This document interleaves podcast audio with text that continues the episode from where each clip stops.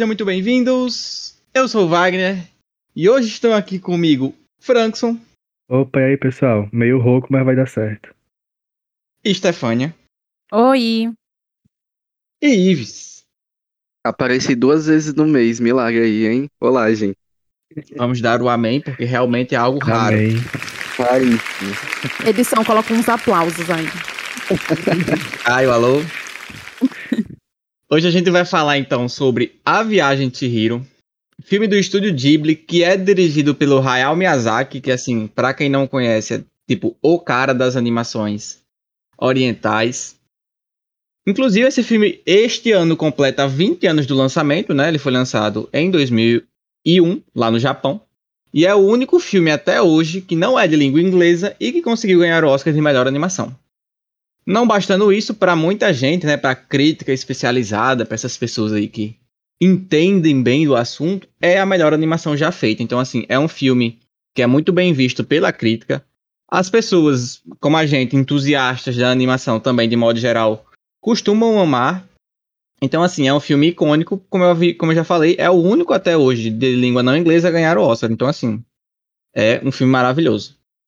Basicamente, sendo bem sucinto, o filme vai tratar a história da Shihiro, que vai tentar buscar os pais dela, que meio que caíram numa maldição, e conseguir, junto disso, voltar pro mundo dela, entre aspas, aí, o, o mundo real.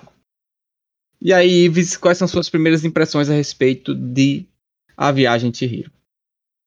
As minhas impressões é que, primeiramente, assim, a gente tá falando aí que o filme fez 20 anos esse ano, né? E não é a primeira vez que eu vejo esse filme, né?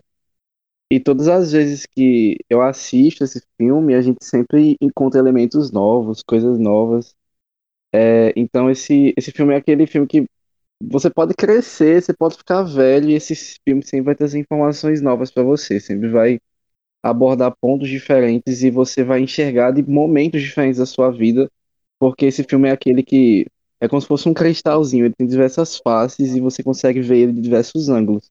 Então, para mim, esse filme tem essa essa, essa, essa grande ta- jogada, essa grande tacada dele, né? E, e isso a gente pode até chamar de, de como é que eu posso dizer?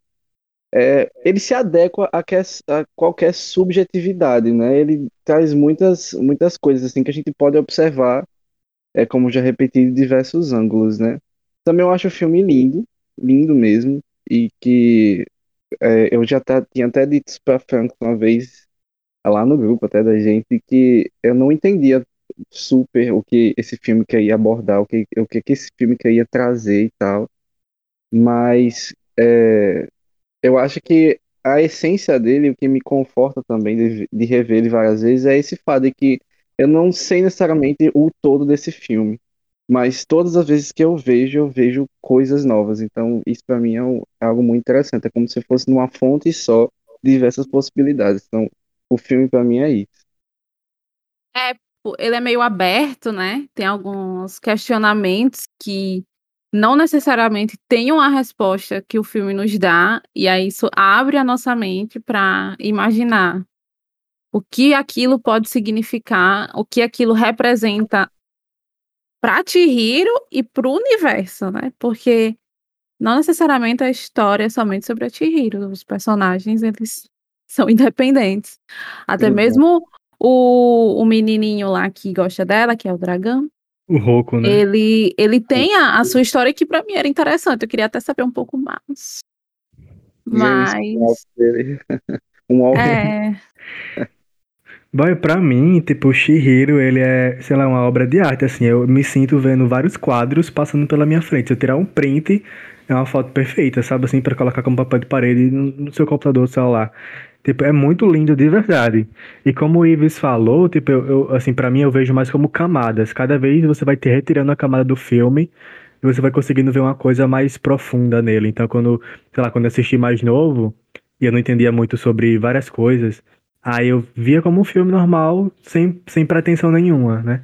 Aí eu assistindo mais velho já entendia mais coisas. E, tipo, cada vez que você reassiste realmente, você vai, tipo, pegando as metáforas que ele tem, né? Então, tipo, é um filme que serve pra criança como pra adulto. Apesar de que eu não acho que esse filme deveria ser assistido por crianças, assim. Não sei. Mas eu acho que é um filme mais adulto pra mim. Mas ele serve pra assistir pra criança também, tanto faz. Porque ele é contemplativo, assim, né? É bonito de se ver e tal. E, tipo, a trilha sonora é muito bonita, assim, na minha opinião, é, é uma das trilhas sonoras mais, assim, que, que deixa você voado, sabe? Tipo, não é que você deixa você mas deixa você, assim, flutuando. Parece que você tá zen o tempo todo, sabe? Durante o filme inteiro.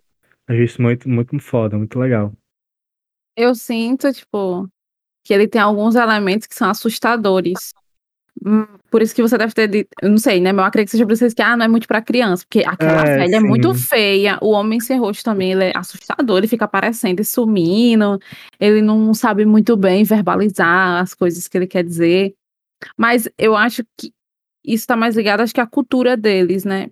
Porque na Sim. cultura japonesa ele tem muito esse negócio dos espíritos, é todo um- uma perspectiva assim de religião diferente da nossa. Então, talvez para eles não seja tão assustador que talvez fosse para uma criança ocidental É, ver aquela sim. bruxa horrorosa e aqueles bichos esquisitos. É tipo- É, é meio que esquisito, mas que faz sentido com o que o estúdio se propõe. Tipo, é as coisas que o, o estúdio Ghibli sempre traz. Então, eu acho que, que para as crianças japonesas deve ser as coisas que ele consome, não ser ao certo. Sim, sim. É, Eu acho bem, assim como vocês estão dizendo, por assim dizer, feio de ver ou, ou que dê medo, possa dar medo, principalmente no primeiro momento ali em que a gente tem a transformação dos pais deles, dos pais Uhum. dela, no caso. Então, assim, né? eu acho bem feio. Tem algumas outras cenas que eles mostram o- os pais dela também, que assim, não é leve. A gente tem alguns momentos em que aparecem alguns espíritos que também são bem assim feios, por assim dizer, não é uma coisa muito bonita de se ver. E eu acho que para criança pode ser que seja, por assim dizer, não sei, de alguma forma traumático, não sei, vai, vai de cada um. Mas assim, eu concordo muito com vocês nesse sentido. É, para mim é um filme assim muito adulto.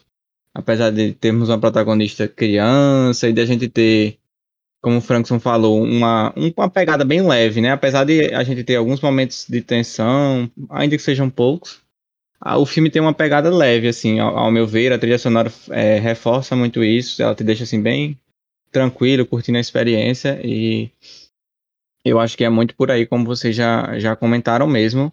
Eu queria só é, pincelar um pouco a respeito do que vocês falaram de não ficar muito claro a respeito do que, que o filme trata, né? Porque eu concordo 100% com isso, e assim, ele não faz muita questão de te dar diálogos que entreguem, né, que falem do que, que o filme quer tratar. Então, fica muito à mercê de quem assiste encontrar uma ótica que te sirva pro que meio que tu acha que é aquilo. Se você acha que é, sei lá, sobre ela salvando os pais, você vê por essa ótica. Se você acha que o filme é uma crítica, você vê por essa ótica. Se você acha que, sei lá, é um romance entre ela e o Haku, você enxergar por essa ótica. É, ele não te dá é, suficientes elementos para você chegar e dizer, não, é sobre isso aqui. Pelo menos eu não acho que dê. E para mim, nesse caso em específico, eu acho muito massa porque, como vocês comentaram, você consegue ter o mesmo filme, várias pessoas enxergando de forma diferentes, com camadas diferentes, com contextos diferentes. Isso pra mim é bem legal, apesar de hoje, reassistindo com vocês, a, a impressão que eu tenho é que é um filme muito a respeito dela e de como você ser gentil, como você ajudar aos outros, é, pode fazer, tipo, entre aspas, você se dar bem, sabe? Gentileza gera gentileza. É mais ou menos nessa, nessa, nessa, nessa questão aí que hoje eu enxergo esse filme. E assim, tem mais coisas que eu gostaria de falar, mas assim, vou deixar um pouco mais pra frente. Eu queria ouvir mais de vocês sobre o que, que vocês acham que é o filme. Então, Tipo, é, Vai, pode falar. pode Não, então, falar. é, é porque quando a gente fala, tipo, ah, sobre o que é necessariamente sobre esse filme, eu acho que esse fi- filme a gente pode primeiro separar contextos, assim, por exemplo, essa coisa de, tipo, ser gentil e etc e tal, eu enxergo muito isso na personagem Chihiro. Só que o filme, de modo geral, eu, é- e a, a forma da estruturação dele, eu vejo muito o que o Frank até já comentou, dessa questão da, da- do come of age, né? Que para o, o português, assim, que isso é até um, meio que um subgênero, o português é traduzido é amadurecimento, né? Que ela tá passando por aquele processo de se transformar em outra pessoa, né? De, de estar num ponto e, e, e caminhar, e passar por uma aventura, passar por coisas e se tornar outra pessoa, né? É, que é o fato de que ela, sei lá, entrou naquele túnel, mas quando ela voltou, ela não é a mesma pessoa. E, Aham.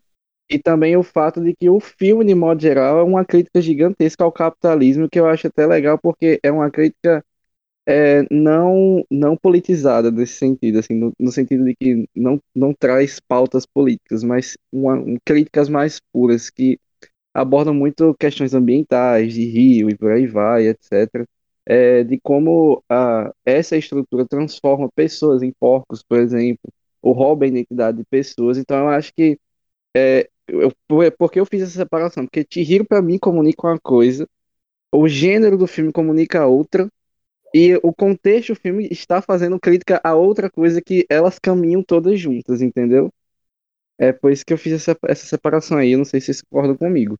Eu super concordo com você. Tipo, quando eu falei em camadas, era exatamente É isso. Tipo, sentido, né? Aham. é, tipo, na primeira camada você vê é, essa questão da gen- generosidade de Chihiro e que você gera gentileza, gera gentileza. Na segunda camada, você enxerga o, a, ela, ela crescendo, né? Mais como se fosse, sei lá, uma Alice no País das Maravilhas. Ela conhece um lugar novo e lá dentro ela se desenvolve e sai outra pessoa, né? Quando ela acorda, entre aspas, do sonho. E na última camada tem essa questão do capitalismo, que realmente, tipo, é uma questão muito subjetiva, que, tipo, é- como tu falou, tipo, não é politizado. Ele não critica o capitalismo. Ele só mostra o que acontece, né? E É, vo- mostra uma ah, realidade. Isso, aí depende de você ou não criticar aquilo, né? Então, é bem exatamente isso mesmo. É, eu sinto que é muito sobre mudanças. Tipo, o, o filme ele já começa com a mudança, né? Eles estão mudando de, acho que é de um bairro para o outro. A Chihiro não tá feliz com essa mudança. e, e você vê logo no início ela tem um comportamento bem infantil, porque obviamente ela é uma criança. Sendo Uhum. que dentro do, da reali- nova realidade que ela se encontra, em que ela tá sozinha, ela não deveria estar lá, e, e as pessoas que sabem que ela não deveria estar lá querem tirar ela de lá e fazer Deus sabe o que com ela. Então, tipo, ela tem que amadurecer. Ela tem que ajudar os pais dela, que viraram porco. E ela tem que crescer. E a gente vê esse desenvolvimento da personagem. Tipo, obviamente, ela não será uma adulta, pelo amor de Deus, formada em engenharia. Mas ela sai uma criança que já tem um pouco mais de noção das coisas, que já sabe mais o que quer, que não fica mais no cantinho chorando, encolhida, como ela ficava bem no início do filme. Então, o, o filme fala muito pra mim, eu sinto que ele fala muito sobre mudança, sobre amadurecimento, com essa sutileza que tem do mostrar aquela realidade da casa de banho, mostrar aquela bruxa horrorosa que assusta a gente. E com os elementos é, é, fantasiosos, o homem sem rosto, o dragão. Eu acho assim muito certo o que vocês estão falando. Porque, por exemplo, se você pega a Shihiro nos primeiros momentos do filme, já na primeira cena ali, quando eles chegam perto do, do túnel, né? Ela tem a. Assim, por assim dizer, um medo. Aí ela vai lá e segura no braço do pai dela. Aí depois ela Sim. segura no braço da mãe dela. Aí a mãe dela até fala: Ah, você vai me derrubar se, se você ficar me segurando dessa forma. Se você prestar atenção, quando ela tá com o Haku, ela também segura no braço do Haku. Tem uma cena no elevador que ela tá lá com aquela boy lá da casa de banho. Linda. Ela- elas vão subir no elevador. Acontece a mesmíssima coisa. A menina na frente e ela atrás segurando no braço dela. Então, assim. No primeiro bloco do filme, ele mostra como a Shihiro é uma pessoa insegura, que tem medo do que tá acontecendo ali, e completamente normal, uma criança de 10 anos num, num, num mundo espiritual, cheio de, de, de espíritos, você não tem ideia do que seja, do que podem ou não fazer com você. Mas assim, até antes disso, como eu falei, nessas primeiríssimas cenas, ela já mostra ser uma pessoa assim, que, que meio que tem medo. E, e como a Stefania falou, talvez a- o problema dela com a mudança de bairro fosse isso. É, é o medo da mudança. E eu gosto como o filme não precisa colocar nada na cara da gente. Ele não faz uma cena da Shihiro tipo, não, agora eu sou corajosa, eu vou ajudar meus pais, eu vou ajudar o Haku. Não. ele traz esse desenvolvimento dela, esse crescimento, esse amadurecimento dela de maneira completamente orgânica dentro do filme, a ponto de se você chegar e disser, não, qual foi a cena que ela evoluiu? Você não fala uma cena que ela evoluiu, mas você percebe claramente a diferença dela do início do filme para o final. E isso, assim, de uma maneira completamente orgânica, é muito difícil, é muito raro a gente ver esse tipo de desenvolvimento tão bem feito, a ponto de você é, buscar enxergar quais foram os momentos do filme que a personagem foi desenvolvida e você não, eu pelo menos não consigo enxergar claramente momentos, mas você enxerga que aos pouquinhos, minuciosamente, cena após cena, ela vai sendo desenvolvida. E assim, isso para mim é um acerto maravilhoso do, do Hayao Miyazaki. Ele faz isso com muita maestria e aqui na Shihiro talvez seja assim, o ápice disso. Eu não sei se vocês concordam, assim, nesse sentido do desenvolvimento dela ser assim, ou se vocês acham que, por exemplo, tem cenas específicas que dá para ver mais desenvolvimento, que eu não consigo encontrar. Eu concordo, eu acho que, que tipo, tem uma cena que eu que, que tipo, dá pra ver que ela amadurece, que é quando ela chega no primeiro dia, aí ela tá chorando e a menina pergunta, por que você tá chorando? Aí ela fala, ah, é o primeiro dia, né? Tipo, a outra pergunta, é o primeiro dia dela aqui, a garota nova. E no segundo dia, ela já tá, tipo, mais tranquila naquele ambiente, né? Já se adaptou um pouquinho mais. Então, acho que essa transição de dia pra noite é quando ela meio que cresce um pouco, né? Ela, ela se entende que não, eu preciso trabalhar, senão não vou conseguir salvar meus pais, né? Então, é, é, tipo, é, é um leve momento, mas assim, também não é nada que você perceba, assim. É, é porque, né, é, quando eu acho que aborda isso, é mais marcadores especificamente, né? Do que necessariamente porque geralmente a gente vê uma cena, tipo assim, que a personagem é, né, faz um discurso e aí tem um flashback daquele momento que traumatizou ela. Tipo assim, a gente vê muito isso nos filmes da Pixar, por exemplo. Eu não tô criticando, estou dizendo que é uma forma diferente de fazer, que para mim é mais refinada e que, tipo assim, é mais difícil. Então eu dou muito crédito a quem fez, entendeu? Sim. É. Tipo, isso que Ives falou do, do coming of age, né? Que é um gênero, que é o gênero do amadurecimento, entre aspas que mostra esse, esse crescimento dos personagens, eu acho que tem um filme que é muito bom, que inclusive é baseado no livro do Stephen King, que é Conta Comigo, que são uns, uns jovenzinhos adolescentes que eles vão numa jornada ali, que não vou dar spoiler, enfim. É, são pessoas, meninos, crianças, que estão saindo em uma jornada, que vão querem ir para outro lugar, e, tipo, é exatamente isso. Tipo, na jornada você vê eles amadurecendo, mas você não percebe o momento exato que eles amadurecem. Acho que esse filme também é, retrata muito bem essa questão que tu tá falando, assim. Se fosse para comparar, e... né, eu compararia os dois. Inclusive, uma curiosidade que a gente, né, buscando a informação a respeito do Real Miyazaki, a gente descobre, é que ele primeiro desenha o filme, sem pensar em, do, que, do que sobre vai ser o filme, e segundo ele, a história meio que se cria sozinha. Então ele vai desenhando é as cenas, doido. vai desenhando os cenários, o que vai acontecendo, e a história vai ser criada. Tipo assim, é completamente o oposto do que geralmente um cidadão normal faria, que é pensar numa história e depois pensar em como transformar aquilo ali em desenho. Ele não, ele vai desenhando e a história, segundo ele, vai se criando. Tipo assim, não bastando o cara fazer essa história a esse nível de desenvolvimento, né, como a gente comentou, de sutilezas, de uma coisa muito é, orgânica, o cara ainda faz isso sem ter pensado necessariamente na história, tá ligado? Então, assim. É, é acho eu que é acho que, que se forma assim o filme. Exatamente, é um negócio assim, completamente absurdo. Eu fico, eu, sempre que eu vejo algum cara que consegue fazer esse tipo de coisa, que, que é genial a esse ponto, eu assim só consigo ficar besta. Porque eu, se você me der 10 anos pra pensar numa história boa, eu não vou fazer. Eu não consegui pensar naqueles quatro personagens daquele negócio do Instagram, já tô indignada. Mas um dia eu consigo. Eu não consegui, queria até pra pessoas classificar isso pra mim. Pois é, pra você ver o nível, né? Mas eu também senti a, a, alguns momentos em que ela aprende alguma coisa, ou ela muda o comportamento, é quando a, a Lynn fala pra ela naquela cena lá que elas estão limpando a banheira, ah, você é muito desajeitada. É uma coisa assim ela, que ela fala. Ela tenta se equilibrar e tal, não é? Pra, é, pra aí ela já, aí ela já começa a mudar o comportamento dela nesse sentido. Ela já fica mais. Tentando não cair tanto, né? Que ela foi puxar o negócio, caiu, se estabacou todinha. Uhum, aí, mas enfim... o que eu acho legal é porque mesmo com ela tentando, ela ainda cai, tá ligado? É, o importante é tentar, legal. não é, Shihiro? Exato. Aí no final, a, a própria personagem, Aline, reconhece o desenvolvimento dela e fala: Você não é desajeitado. Uma coisa assim, ela diz que ela tá indo em volta. Muito fofa a relação é, dela. É uma, é uma coisa é. bem. Como é que se fala? O. o o Doc falando que o Relâmpago McQueen não sabe consertar pista e depois ele na corrida. Se você correr igual conserta pista, você pode ganhar essa corrida de olhos fechados. É uma redenção daquilo que não dava certo e agora ele viu que consegue fazer dar certo e, deu certo. A Shihiro não é mais desajeitada. E é muito fofinho, né, essa cena?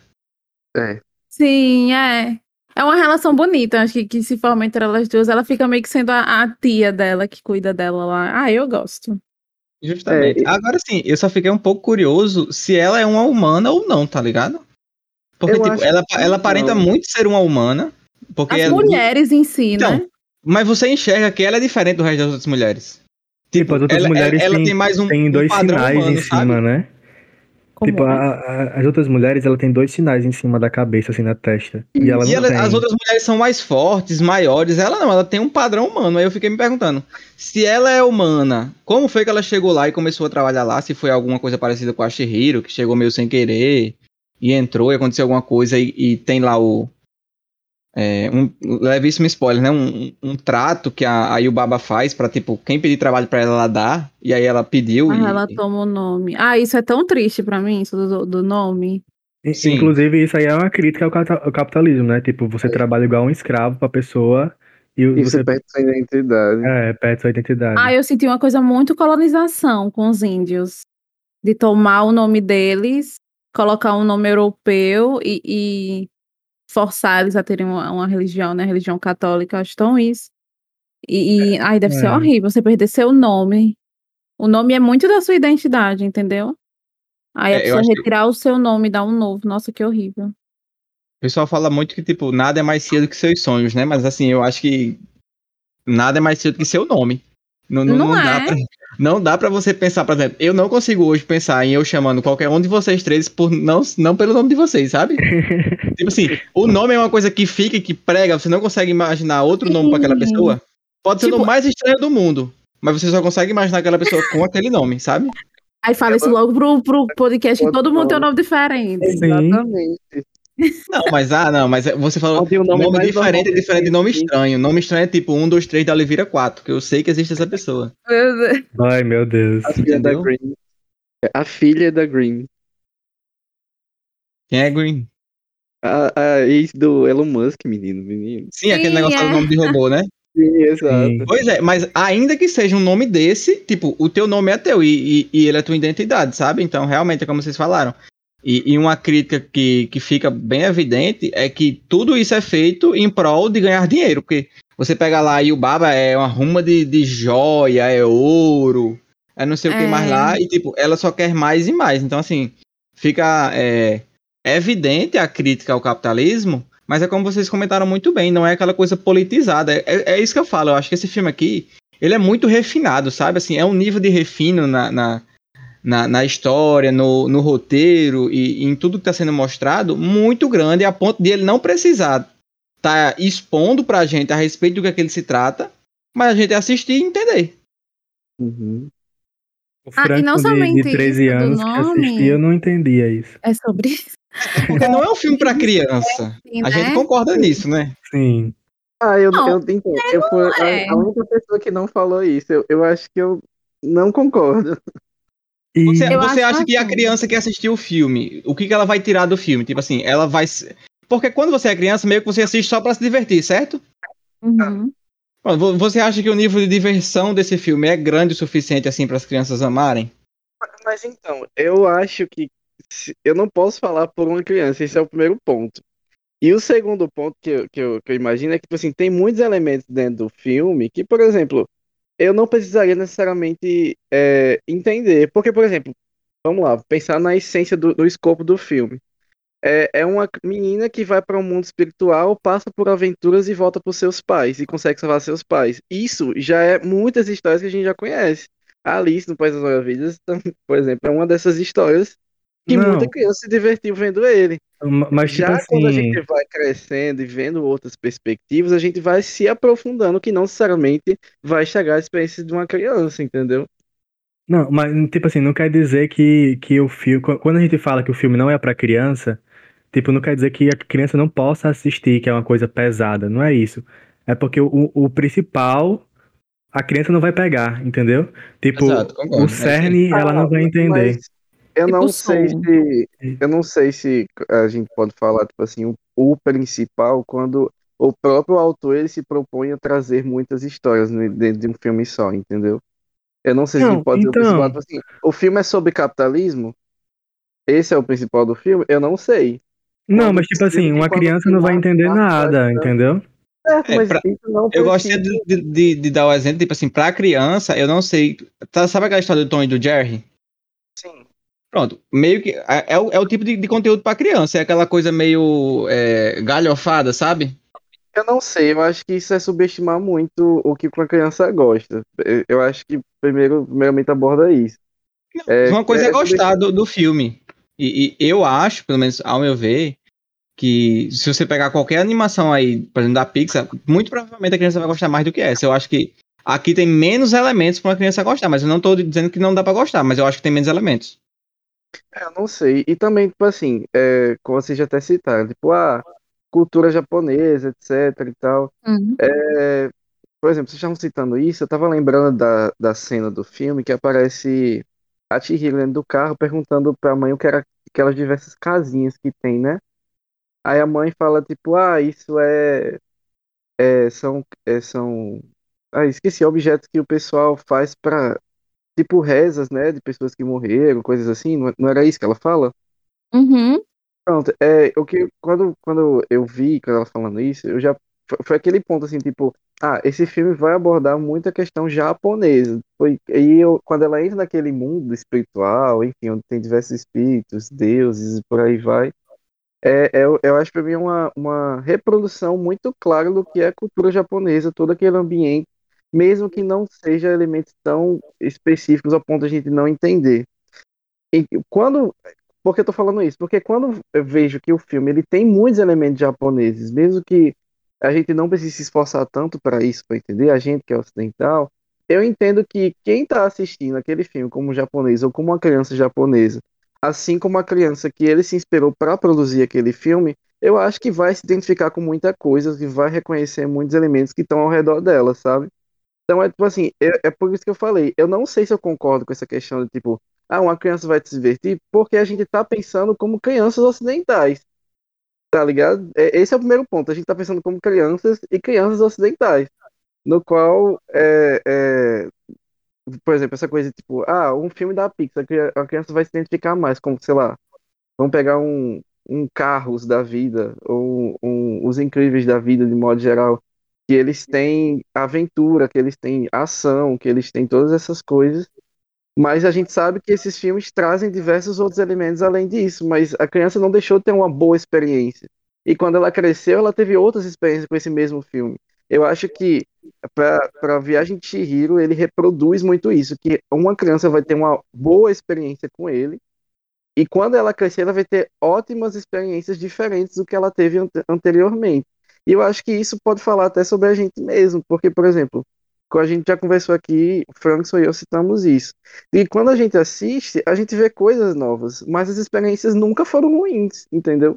Então eu acho que é, é essa coisa, tipo, criança não, não vai assistir, ou esse filme não é para criança, eu acho que é meio que subestimar, sabe, o- o- a inteligência de uma criança, assim, de modo geral. Por isso que eu não sei se eu concordo que se esse filme não é ou é para infantil, de modo geral, enfim. É porque pra mim eu acho que uma criança de 2, 3 anos não vai entender o que se passa no filme. Ah, mas Mas eu a acho criança- que dois, Dessa três também não entende nada. Não, mas eu acho, por exemplo, se colocar uma de 10, ela não vai entender muita coisa, não, pelo menos ao meu ver. Agora sim, eu acho que dá pra gente É. mudar um pouco a pergunta, mas só pra, por exemplo, qual é o público-alvo do filme? São crianças? Eu duvido muito. É, também acho que não seja. Eu não sei. Eu não sei, eu acho que a gente, eu acho que o, o, o autor, Miyazaki, ele se propõe muito a fazer coisas infantis, mesmo que com diversos elementos.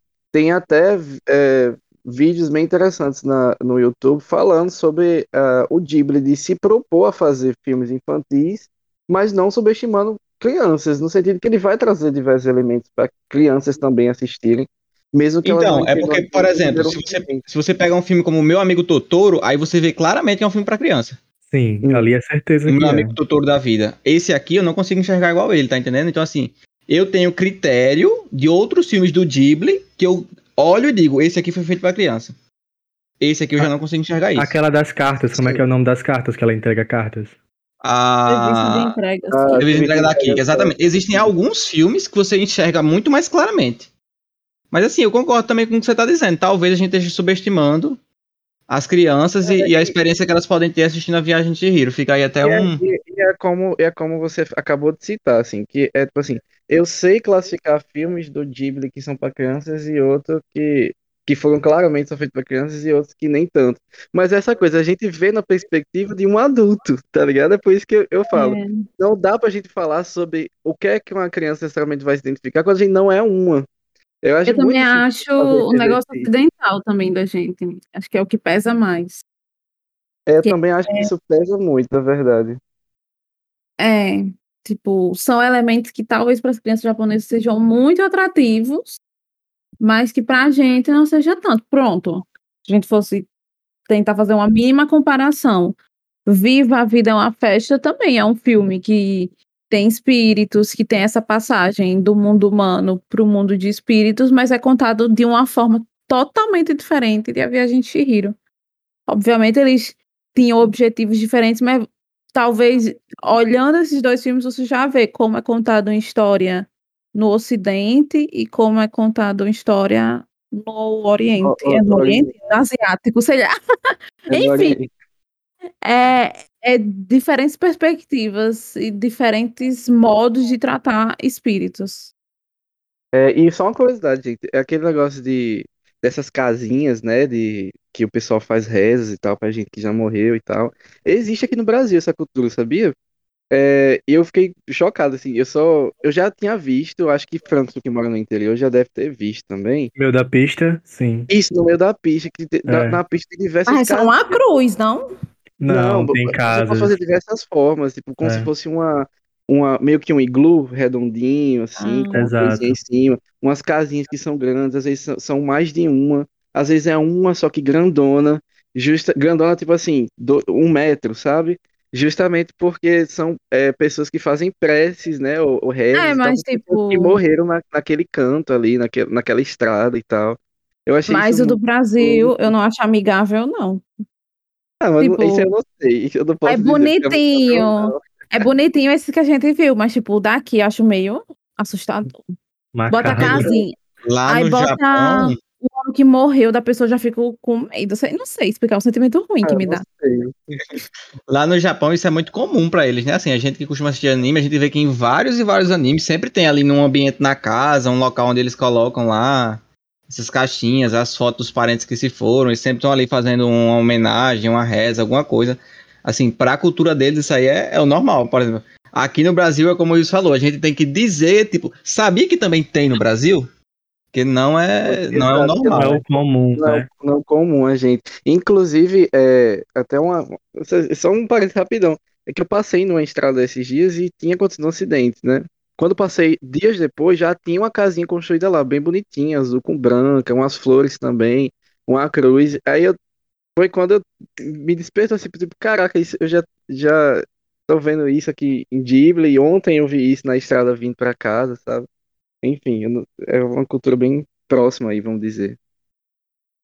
É, quem sabe em algum momento isso aí se torna um pouco mais visível nas nossas vidas, só que assim, eu acredito que não. Também não. Mas vamos voltar pro, pro filme, né? Então, exatamente. Vamos voltar a falar do filme. É, eu queria saber de vocês se vocês, assim, tem alguma cena, algum momento do filme que talvez tenha marcado mais, que, que ficou mais na cabeça, que vocês gostam muito desse momento. Só pra gente ver se a gente meio que bate, assim, os momentos em que marcou mais um do que o outro. Tipo assim, por exemplo, para mim eu gosto muito de dois momentos, que é um momento que ela pega o trem Aham. e esse momento que ela pega o trem e o momento mais pro final do filme, quando ela já volta, que nesses dois momentos o que eles têm de igual é o enquadramento. É a Shihiro olhando pro lado, ah, o, o cabelinho dela né, o, como é que você diz? O, não é bem um coque, mas ela faz o rabo de cavalo. E nos Hum. dois momentos é igual e assim, é, ela com a mesma cara e eu enxergo muito ali naqueles momentos, tipo, o quanto ela tá olhando. Quando você vira assim pro lado e fica olhando, o que passa pra mim ali é, é o quanto ela tá olhando e vendo o que ainda pode vir pela frente, entendeu? E assim, uhum. isso para mim, como tem dois momentos são bem iguais no filme, inclusive eles são distintos pelo o prendedorzinho de cabelo dela, que na outra cena ela tá com um roxinho. E o tal rosa, né? Eu, eu, eu, exatamente. Então, assim, isso me. Essas duas cenas me marcam muito, porque eu acho que são muito lindas, como o Frankson havia falado bem no início, que vários momentos do filme são meio que obras de arte, eu acho elas muito lindas e, e eu fico para mim com essa impressão de que ela tá olhando ali pro lado e, e, pensando em tudo que pode vir pela frente, eu acho isso muito massa. Sim. Pra mim, um momento que ficou assim, muito marcante foi quando eles entram é, no um negócio lá. E a primeira vista que eles têm, assim, é de, uma paisagem bem ampla, tipo como se fosse abandonada, assim. Tipo, ela olhando aquilo e se, e se sentindo, sei lá, perdida, entre aspas, né? Foi, assim, uma cena bem legal pra mim, logo no começo. E uma outra cena é quando ela segura o chifre lá do, daquele negócio. Uhum, eu ia citar essa também. E foi aquela, pronto. É, aí foi ali que outra, outra cena também. É, eu acho eu não lembro. Porque assim, o filme, pra mim, de modo geral, é muito marcante, né? Mas essa cena da, do chifre foi a que me marcou, marcou mesmo, assim, sabe? É, não sei, eu acho que não sei se tá outra. É, mas essa, essa cena do chifre eu me achei muito legal também por causa do diálogo que acontece nela, né? Tipo, além da beleza daquele de modo geral, ela primeiro que Primeiro que ela fala o nome dele, ele relembra quem ele é, né? Ele relembra as, toda a sua identidade, ele volta, retorna, ela ressurge a identidade do, do Haku. É, e ele se relembra de onde eles já, já se conheciam, né? Que ela cita momentos antes do filme que já conhecia ele, tinha a impressão que já conhecia, mas não sabia da onde. Aí relembrou que ele era um espírito do rio e tal, até que ele era um rio, que ela caiu nesse rio e ela perdeu o sapato e tal. E eu achei muito legal porque, tipo assim, é, me veio na, na mente que, por exemplo, o filme aborda sobre essa, essa questão do, do amadurecimento, correto? E um dia uhum. ela caiu nesse rio, é, e, no, e esse, ele, esse rio lembra que ela caiu nele, né? Mas se você for parar pra pensar, a Chihiro ela trilhou caminhos no qual ela não é mais a mesma pessoa, ela amadureceu, assim como aquele rio que continuou, que o, o seu fluxo foi continuando. Então aquele rio também não é mais o mesmo. E eles se reencontram sendo do, dois, vamos dizer, dois, duas pessoas diferentes. Um rio diferente, um Chihiro diferente e tal. Isso me veio muito na cabeça, assim, sabe? Dessa, dessa profundidade dessa história dela de amadurecer, desse come of age. E que eu acho que também reflete no Haku, de que ele não é mais o mesmo rio, sabe? É, ele também eu... passou por muita coisa, né? Eu gosto da cena que ela encontra os pais dela como porcos, eu acho chocante, não sei você. Ela vai cascar eles. Nossa, é horrível. E, e também tem um certo momento do filme que ela tem um pesadelo em que ela vai salvar eles e ela não reconhece quem são eles. E, e são dois elementos assustadores que tem no filme que para mim são marcantes. E também eu gosto da, como o Wagner mencionou, da viagem de trem. Eles, param, eles passam por, por várias, tipo, umas paisagens, tem uns letreiros. E eu acho interessante essa cena. É bonitinha, é calma, é silencioso. É um momento de silêncio, assim, e de paz do filme que, pessoalmente, eu gosto. Não sei ao certo porquê, mas eu gosto. Então, é, é, tem uma. Existe uma uma. Eu tinha até citado uma vez para para Wagner um, uma teoria do mar, do mar, MA mesmo. Que é, tem até um kanji específico no, no Japão sobre isso, que é o fato de que é, o silêncio ensina coisas e eles aplicam muito isso nas produções audiovisuais deles, em animes de modo geral, no qual a gente não vê muito isso no ocidente porque não existe, na real. Essa, é, a gente produz muito para que tenha informação, né? E a gente acha que informação ela pode ser, ela tem que ser passada toda hora com, com letras e com falas e com imagens escrachadas, mas lá no, lá no Japão eles têm essa, essa cultura, assim, de até colocar isso em animes de modo geral, de, de uma cena muito simplória, onde ela tá sentada no trem com o espírito do lado e tá tudo em silêncio e aquilo tá falando muita coisa para você, sabe? Aquilo tá fazendo você sentir coisas, tá fazendo você pensar coisas. E é até um momento meio longo, assim, para o que, que a gente aqui do Ocidente tá acostumado, né? Eu acho isso legal. Você, Aham. só, tô só citando porque você falou, tipo, ah, não sei necessariamente porque eu gosto, mas assim, é, é, é intencional. É intencional. Eles fizeram isso para que você refletisse mesmo, sabe? Justamente, não é a cena que eu falei que ela tá lá no trem, que ela olha pro Exato. lado, reflete o rosto dela no, na- no espelho do trem. E como eu falei, a impressão que eu tenho é que como se ela estivesse olhando e pensando em tudo que ela passou e no que vem pela frente. E assim, muito mais. Eu achei muito, muito, muito, muito, muito massa. Você se sente meio que sendo ela, talvez, né? Tipo, refletindo Sim. na trajetória dela. E assim, tem muitas coisas no filme, como a gente comentou, que, que não são óbvias. Que pra gente ainda é difícil de entender. Por exemplo, aquele bebezão. O que, que danado significa o bebezão, pô? Então, é, eu, assim, É. quando a gente tava conversando antes de fazer o, o, o cast, eu tava pensando sobre isso, tava escrevendo meus pensamentos aqui, né? É, pra mim, porque como o filme aborda muito o capitalismo de modo geral, né? Por exemplo, até o, o, o- só o fato dos próprios pais deles, por exemplo, virarem porcos, me lembra muito a Revolução dos Bichos. Não sei se vocês já chegaram a ler, já chegaram até a assistir, porque Sim. Filmes e séries sobre isso. Tipo, eu só, eu não só conectei. Não, não, eu li. Eu li. É, eu só conectei o capitalismo porque eu já tinha lido A Revolução dos Bichos. E Isso. é uma, Eu- pra mim é um link direto, assim. é uma referência clara para mim. que, é, é, os pais dela ali, por exemplo, são aqueles consumidores á- ávidos e estão ali só para consumir, etc e tal, e estão se transformando em porcos, comem, O- consomem como porcos, né? O sem rosto com a ganância, né?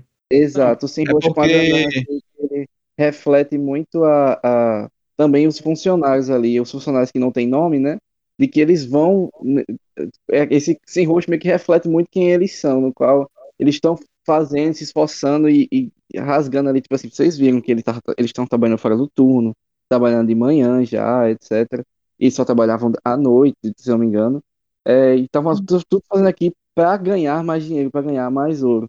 Enquanto que tem a chefe deles, né, a bruxa e a Ubaba, que era, enfim, a representação da, da, da- do, dos chefes, né, do, dos empresários de que só e oprime os seus, os seus A classe trabalhadora. é, a classe trabalhadora, oprime a classe trabalhadora, rouba seus nomes e suas identidades, fazem trabalhar em condições análogas à escravidão, como aquele cara da, da, da caldeira, por exemplo. E eu acho que o bebê é uma representação muito clara dos mimos da burguesia, tá ligado? Você viu, o quarto dele é todo mimado, é ele é um cristalzinho, tudo que ele quer, ele tem que ter, e se ele não tiver, ele chora. Isso é, você vai ter que dar pra mim, eu quero isso, eu, eu posso, você, eu posso, eu estou em condições análogas aqui, eu posso, eu, eu quero isso. E se você não me der, se você não me sustentar, eu vou chorar, eu vou fazer birra. Então é muito aquele mimo burguês, Sim. tá ligado? Então, pra essa questão do, do choro da birra, Ives, eu acho que pode ser vista também, porque, por exemplo, ele ameaça matar ela, entendeu? Sim, Então eu acho que a gente pode tentar levar até um, um- um- uma reflexão um pouco mais além do tipo dele achar que porque ele tem dinheiro, ele tem lá e o baba, ele pode tudo. sim. É E é uma coisa que, por exemplo, os pais dela acham isso. Quando eles chegam e começam a comer, ele fala, não, a mãe dele fala, ah, quando eles vierem a gente paga. Aí a, a. Shihiro fica preocupada e o pai dele fala, não, pode ficar tranquila, seu pai está aqui, eu tenho dinheiro e cartão de crédito. Exato. Então, é, é- e assim, mais uma vez, eu, eu é muito repetitivo falar isso o tempo todo, só que eu não consigo não falar, porque, tipo, quando você tem uma crítica sendo feita assim de maneira tão sutil, tão inteligente, eu fico maravilhado, porque não é o normal. O normal é chegar uma pessoa com um texto do tamanho do mundo no Twitter criticando, entendeu? E aí você vê esse tipo de, de crítica tão maravilhosamente bem feita que você fica besta. Eu fico, então assim, eu vou sempre falar isso porque eh, eu tenho que botar pra fora esse sentimento bom de eu ver uma coisa tão boa a, a- a ponto de eu sentir essa necessidade de, de, de idolatrá-la. Eu sou o Chihiro. Não, eu sou o Miyazaki. Miyazaki. né? Esse maluco é muito brabo, pô, não tem como. Eu adoro os filmes dele. E, inclusive, já fica aí a, a, a, a indicação. Tem um outro filme dele que eu acho que trata muito bem dessas questões, que é Princesa Mononoke.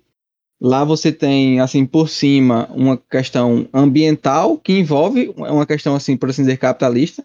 Só que lá você tem dois lados de uma moeda e hora você tá de um lado, hora você tá do outro, porque é uma, uma discussão mais do ponto de vista, por assim dizer, real oficial.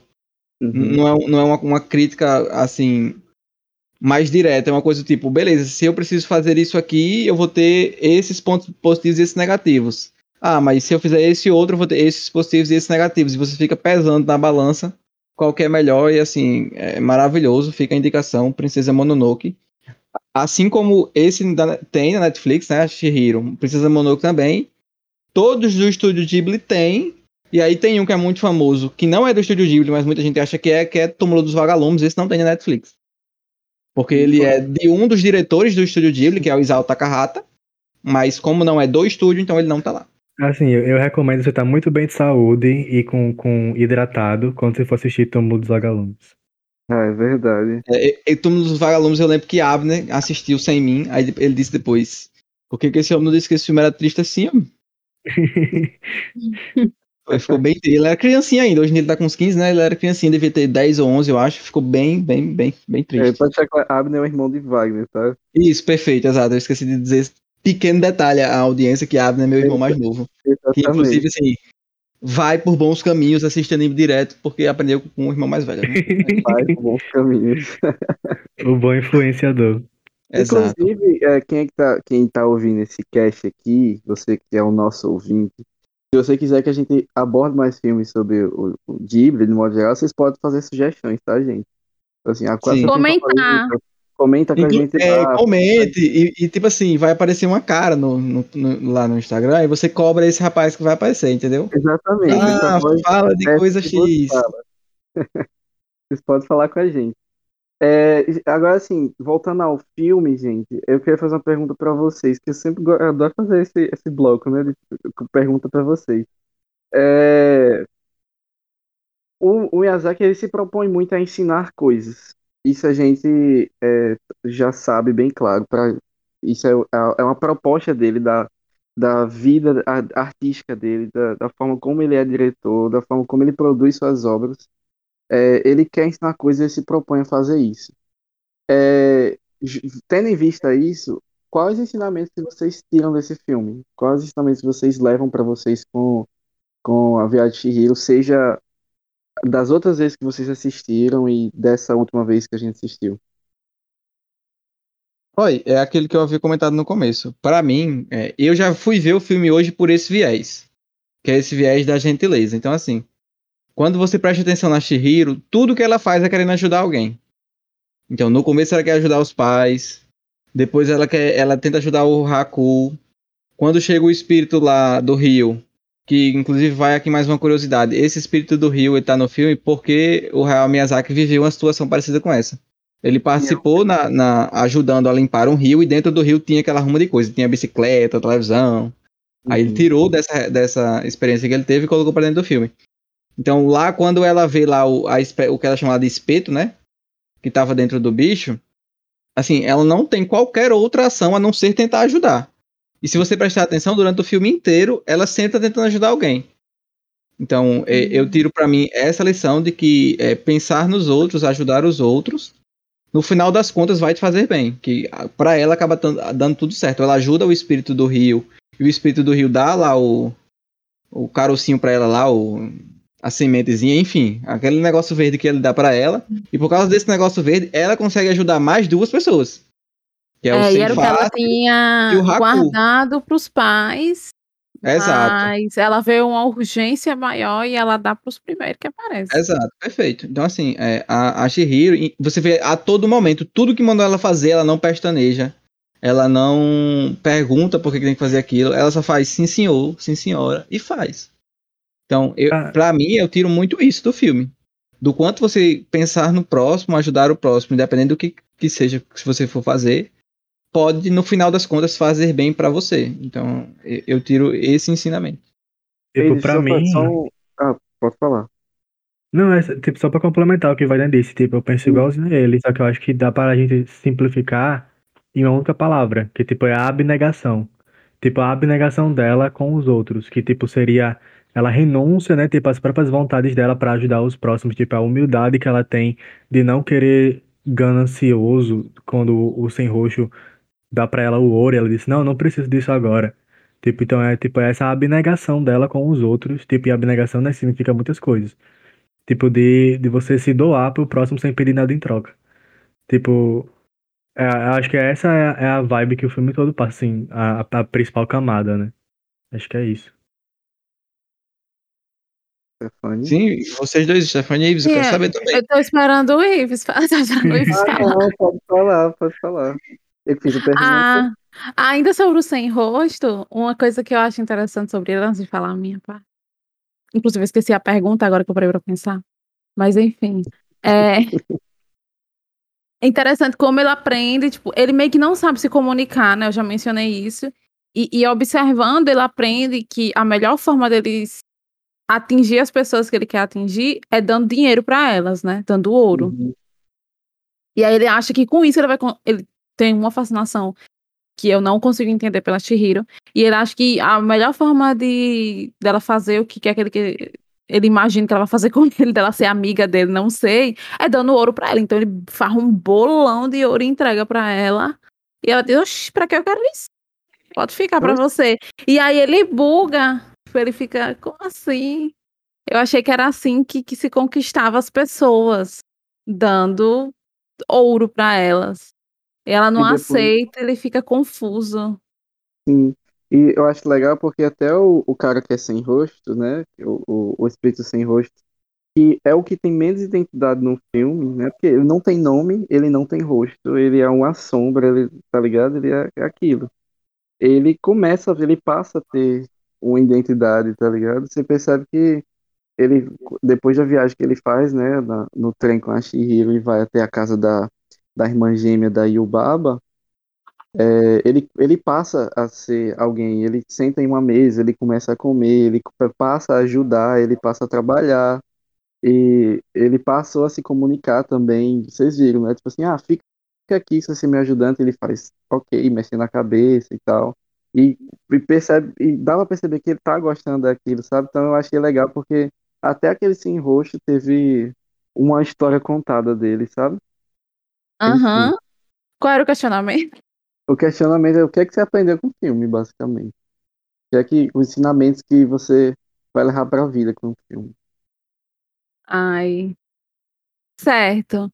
Eu acho que essa questão do amadurecimento, pra mim é muito isso. É, é, foi muito levantado o questionamento do, do esse filme é pra criança ou não. Eu acho que pra uma criança, talvez ela, ela assistindo, ela consiga entender o- essa transição de fase de ser criança para ser adolescente. Eu sinto que é, que é muito disso. É, sobre, é um filme sobre mudanças, pra mim, como eu já tinha mencionado. Então, pra mim, a lição é essa: você saber lidar com as mudanças e conseguir se adaptar a elas, por mais que esteja tudo um caos. E você Uhum. esteja sozinho e sem saber o que fazer. É se adaptar e seguir em frente. Tratando todo mundo bem. É, pra isso. mim, de modo geral, é, é muito parecido com o Stefan também. Eu acho que assistir a Via Hero é um filme que dá muita esperança, sabe? É um filme muito esperançoso pra mim, porque é, como eu tinha, tinha visto até esses dias a, a, a- aquela menina Greta Thunberg, tá ligado? Aquela menina que é Sim, a é menina ambientalista. ativista, é, que é ativista nas questões ambientais e tal, que ela deve ter uns 12 anos, 12 anos tá, sei lá, vendo Avatar e dormindo. É, ela, ela falou que, uma, uma frase no discurso dela que eu achei bem interessante, que ela fala sobre o seguinte, é, nós devemos ser esperançosos, mas a esperança, ela só existe quando a gente fala a verdade, quando a gente enxerga a verdade, a gente enxerga os problemas e cria soluções para eles e vai atrás de solucionar essas coisas. É, mas essas coisas, as soluções, eles só passam a surgir quando a gente enxerga a verdade, né? Quando a gente enxerga de fato a problemática. Uhum. Então, eu- o, o- esse filme A Viagem ele me lembrou muito esse discurso, porque eu vejo muita Chihiro fazendo isso. Ela vê, por exemplo, o espírito fedorento, ela se assusta com aquilo, ela entende a situação e ela vai dar, dar o seu máximo para que aquilo seja resolvido, para que aquele cliente ele seja satisfeito, para que ele fique limpo, né? É, e é, é, é até nessa mesma cena que ela tenta, é, como é que é, ser, tipo assim, não ser desastrada, né? De fazer a coisa bem certinha, mas ela vai ainda, escorrega e cai. Mas É. ela chegou, caiu e continuou trabalhando ali e ela conseguiu méritos em tudo aquilo. Então, pra mim, é, essa- toda essa cena assim, de modo geral, me dá muita esperança. É uma cena muito é, esperançosa. Eu acho que Chihiro é um filme que me passa muita esperança nesse sentido, de seguir a vida, seguir em frente, amadurecer, sendo uma pessoa muito gentil, enxergando a verdade e buscando enfrentá-las, tá ligado? Então, pra mim, esses são os ensinamentos que a Chihiro traz pra mim hoje. Pode ser que traga outros, como, por exemplo, militar nas questões ambientais, né? Daqui cinco anos a gente vai ver e já tem outra visão. vê, é, exatamente. Diga-se de passagem aqui, pra gente ir finalizando, o, é, o estúdio Ghibli, de modo geral, é muito ligado a questões ambientais. Vários dos filmes do estúdio Ghibli, quando vai começar o filme, passa lá um selo. é, Fulano de tal recomenda para questões ambientais. Tipo assim, eu não sei o nome da. da- é uma organização de meio ambiente importante. Hum. Um que tem um urso polar, se não estou enganado, na, na- no negócio. Ah, eu só sei gente tá Greenpeace. tão bom nessas questões ambientais que a gente nem sabe. É, É, aí. Vários dos filmes deles tem, por exemplo, tem um que chama é, Náutica do Vale do Vento, que é tipo assim, é uma menina que tenta salvar o mundo do desastre ambiental. E em vários e vários e vários filmes deles tem essa pegada ambiental, por exemplo, como eu comentei há pouco tempo, Princesa Mononoke tem uma questão, a- o, o cerne da questão do filme é uma questão ambiental. Se, se a floresta deve ou não ficar para os humanos ou ficar para os lobos, enfim. É, eles fazem muito isso nos filmes, então como ele falou, é, o Miyazaki e, na verdade, o Ghibli em geral, tanto ele quanto o Isao Takahata e o outro diretor que infelizmente eu não estou lembrando o nome, eles buscam nos filmes deles trazerem muitas dessas questões e, assim, maravilhoso como eles conseguem fazer isso de forma tão é, natural e, e, como a gente fala, meio que sem, de fato, militar, sabe? Eu acho que isso torna os filmes bem, bem, bem bacanas de se assistir e de se trazer alguma reflexão a respeito daquilo que eles estão é, discutindo. E é exatamente sobre isso. É isso, acho que foi um, um, um papo bem legal. Espero que a gente volte a falar do Estúdio Ghibli em breve. Tem eu uns filmes que, que, que eu adoro, que, assim, que eu gostaria de conversar, apesar de, por exemplo, não terem é, tantas questões para se comentar como esse. Tem um que se chama Sussurro do Coração, assistam esse filme. É um Uhum. amor de filme, mas não tem muito o que falar, mas é ótimo. Você vai ficar feliz assistindo, é o que interessa. É aquele Memórias de Ontem, é uma coisa assim bem nostálgica. Sim, exato. Assim, gente- voltaremos a comentar sobre Estúdio Ghibli. A gente faz uma votaçãozinha lá no. Qual você prefere que, que, a gente fale? E a gente vai lá e fala, porque. Assim, é, é um arsenal de filmes maravilhosos que a gente tem muito conteúdo bom pra pra fazer a, a partir deles. A gente vai chegando ao fim deste episódio. Mais uma vez agradecendo a sua audiência. É um autor de rádio. A você que está nos ouvindo. Aos meninos que estão aqui, Frankson, Stefania, Iso um pré-feriado, né? Já vamos aí a, a tentar de alguma forma aproveitar esses dias. Aproveite o feriado para escutar os outros episódios do podcast. Tem muita coisa boa que a gente já fez, de várias coisas. Isso aqui, ele já, Feriado. feriado já passado, né? No carro, quando você estiver indo, sabe, pro, pra praia, não sei, aí você bota lá no fone, bota no, no rádio do carro pra todo mundo ouvir. Perfeito.